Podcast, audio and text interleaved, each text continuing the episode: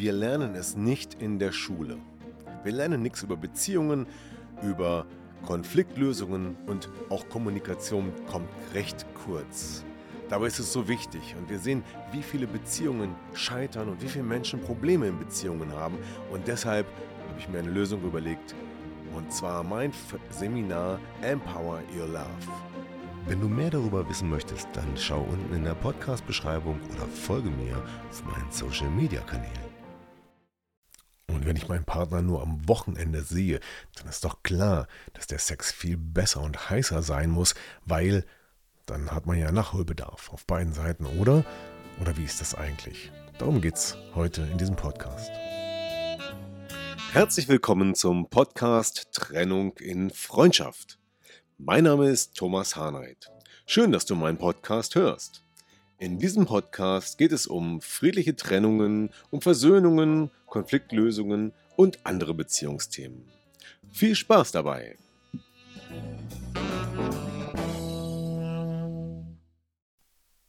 Ja, in diesem Podcast geht es um das Thema Fernbeziehungen. Sind Fernbeziehungen besser für guten Sex? Fragezeichen. Ja, Fernbeziehungen.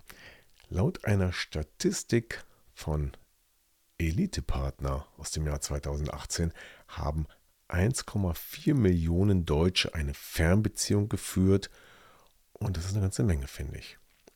Und Fernbeziehung, ich glaube, da gibt es eine Definition, dass man irgendwie so 100 Kilometer weit auseinander wohnt. Und ähm, ja, dann ist man natürlich so, dass man weit entfernt, dass man nicht jederzeit fahren kann, dass es sich wirtschaftlich und zeitlich nicht unbedingt lohnt, diesen Aufwand auf sich zu nehmen. Die Studie zeigte auch, dass 14 Prozent der deutschen Singles sich für eine Fernbeziehung entscheiden würden. Da habe ich mich gefragt, warum eigentlich? Ist es das bessere Modell? Sorgt es tatsächlich dafür, dass man besseren Sex hat, wenn man sich zum Beispiel nur am Wochenende sieht?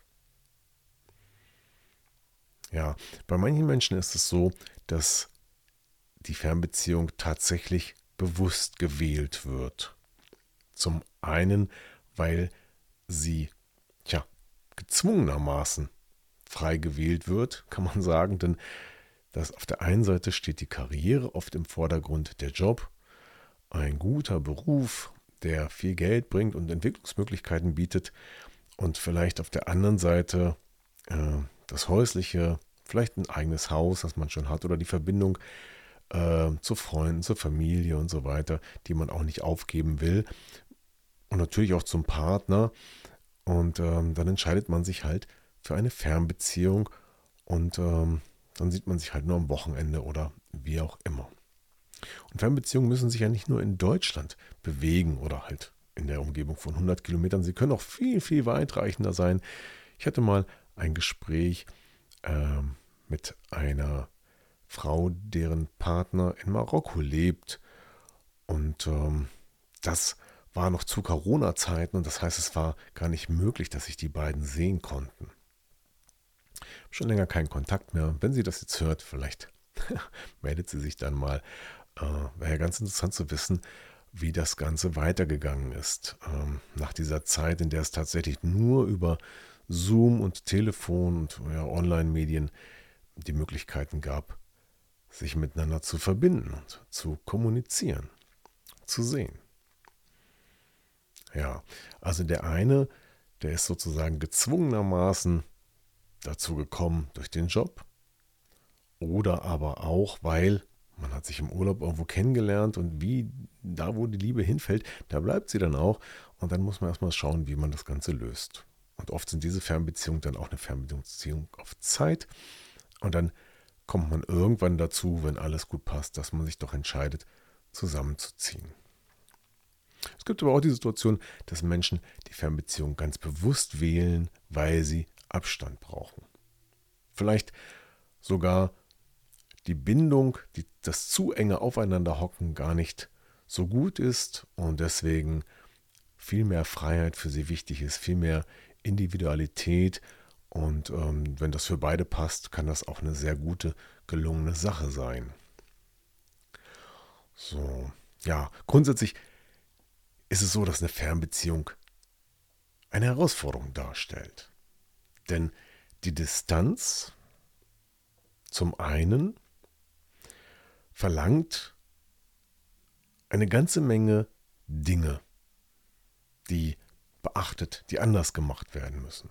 Ja, Dinge, die du mit deinem Partner ganz locker tun kannst, wenn ihr zusammen wohnt, die gehen dann einfach nicht. Ja.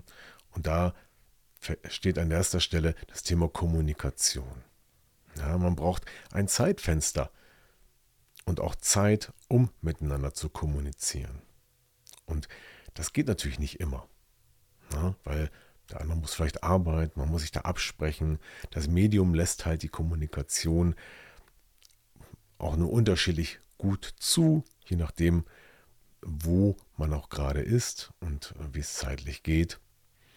Und somit muss man sich da auch ganz besonders Zeit extra einplanen. Denn anders als wenn man jetzt zu Hause zusammen wohnt, ähm, da trifft man sich ja einfach nebenbei und redet nebenbei miteinander. Und das findet natürlich in der Fernbeziehung nicht statt. Gleichzeitig ist es aber auch eine Sache, die positiv sein kann. Aber wir sind bei den Herausforderungen und da ist Kommunikation schon eine besondere, dass man die so gestaltet, dass es funktioniert.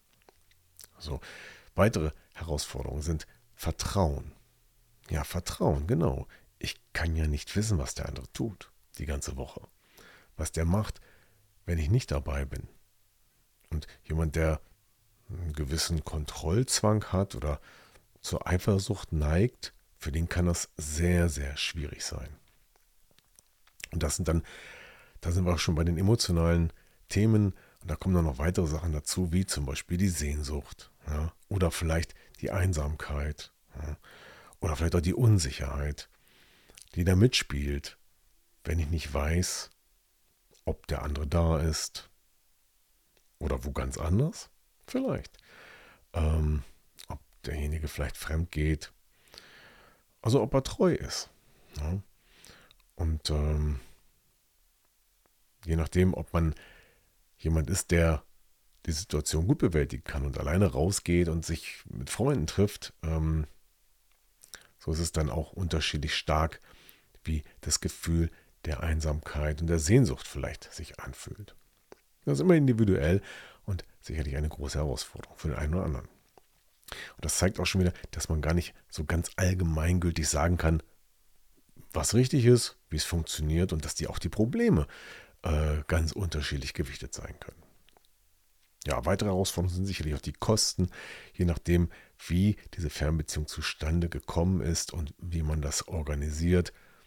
Ist man zum Beispiel schon als Familie zusammen gewachsen, hat vielleicht sogar ein eigenes Haus und, äh, oder eine Wohnung und dann kommt es dazu, dass der Partner einen Job in einer weit entfernten Stadt angeboten bekommt, dann sind natürlich auch zusätzliche Kosten vielleicht notwendig, für Wohnung, für Fahrtkosten. Ja. Und Gott sei Dank ist heute das Thema Telefonkosten kein Thema mehr, denn ich kann mich noch erinnern, das ist, nun ja, wie lange ist es her? So ungefähr 1990, 95 in der Zeit, als es noch keine Flatrates gab, da waren dann Telefonkosten von 200, 300 D-Mark im Monat ganz normal, um in der Fernbeziehung irgendwie miteinander in Kontakt stehen zu können. Ja. Herausfordernd kann auch sein, das alles alleine machen zu müssen. Ja. Ähm, Besorgungen, Essen kochen, den Haushalt und so weiter.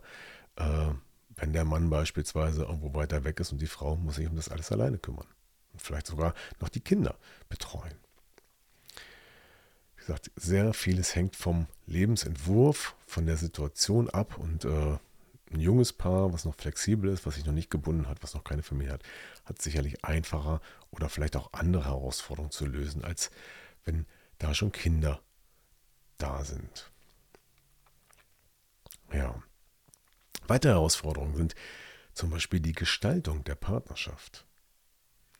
Wie gestaltest du die Partnerschaft, wenn du dich nur am Wochenende siehst?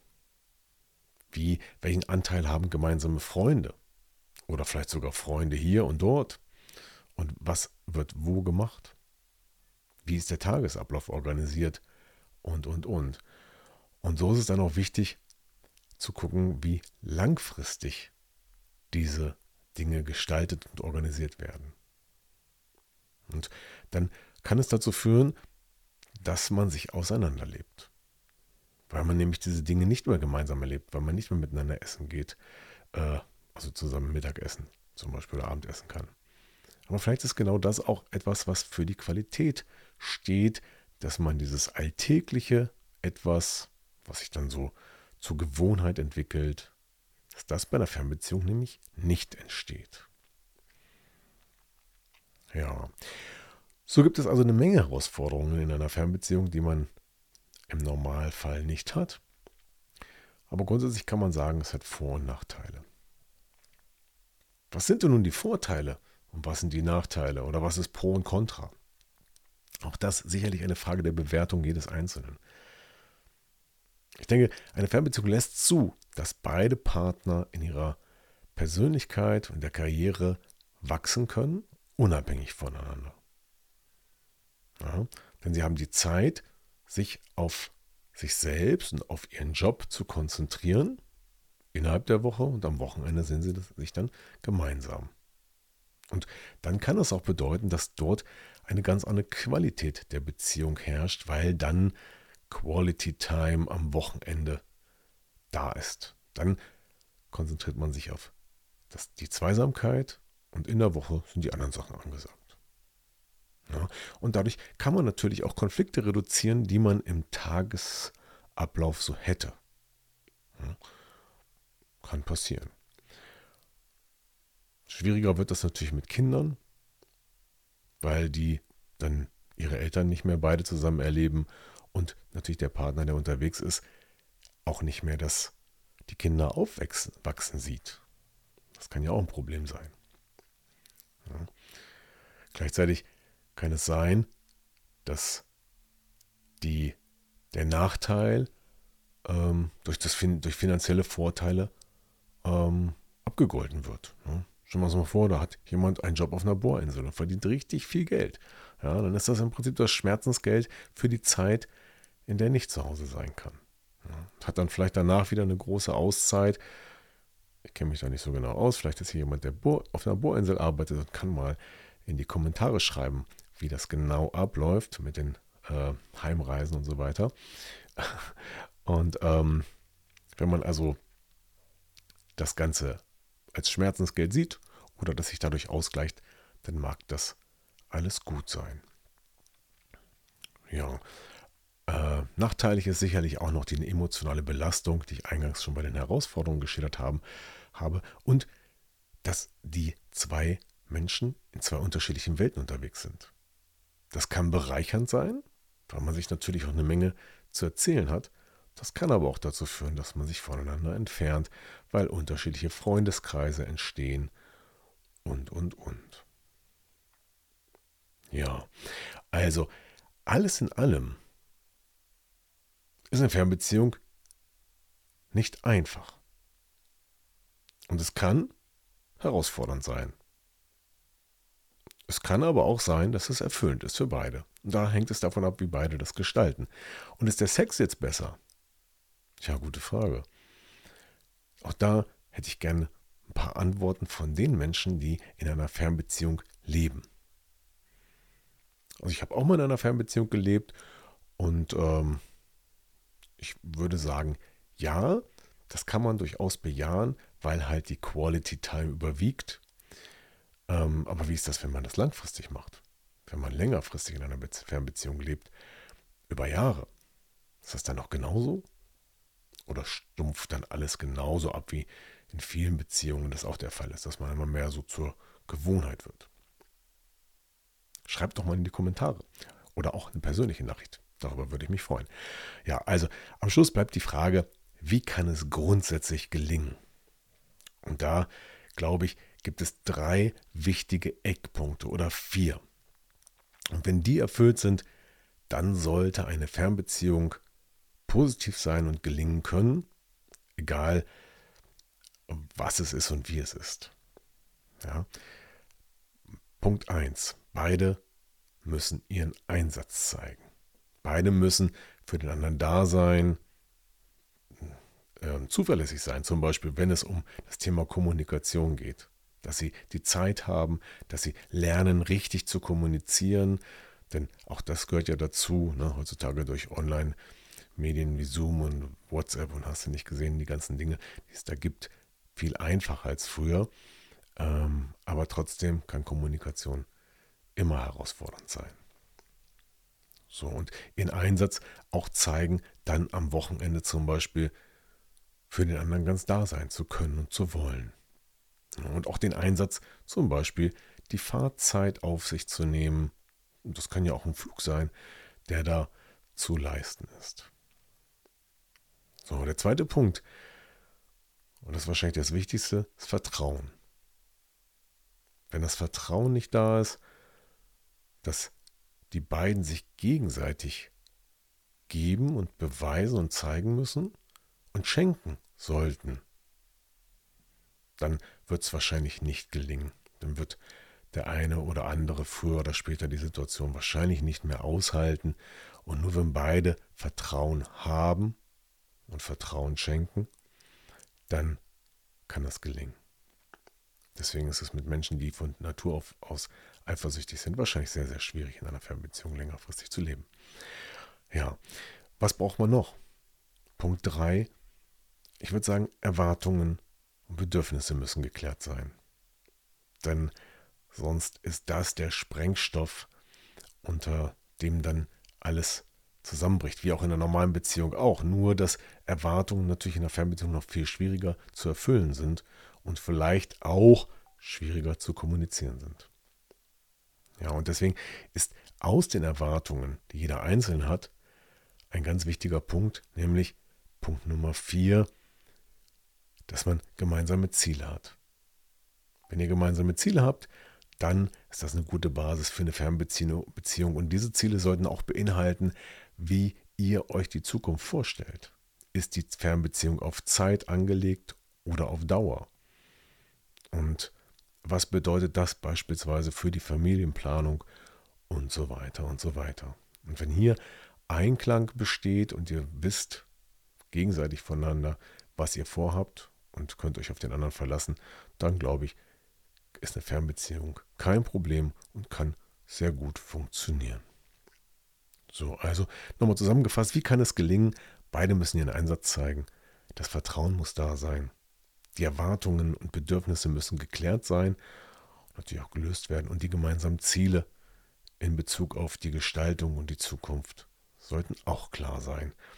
Das sind meine vier Punkte für eine gute Fernbeziehung und ähm, damit bin ich auch schon durch mit diesem Podcast zum Thema Fernbeziehung. Gibt es dann besseren Sex oder nicht? Und ja, wie gesagt, ich würde mich freuen, jetzt von euch etwas zu hören oder zu lesen, hier in den Kommentaren oder gerne noch per E-Mail an info at coachingde Und wenn ihr in einer Fernbeziehung lebt, aber die Themen wie zum Beispiel Vertrauen oder Eifersucht da stören und ihr wisst nicht, wie ihr das lösen könnt, dann könnte ein psychologisches Coaching helfen. Dann schreibt mir gerne oder bucht einfach einen Termin auf meiner Website und ähm, dann können wir darüber sprechen, kostenlos und unverbindlich, wie sowas zu lösen ist. Jo, das war's mit diesem Podcast. Danke fürs Zuhören. Bis zum nächsten Mal. Tschüss. Ja, das war wieder ein Podcast aus Trennung in Freundschaft. Gemeinsam Lösungen finden. Vielen Dank fürs Zuhören und bis zum nächsten Mal. Dein Thomas Harnight.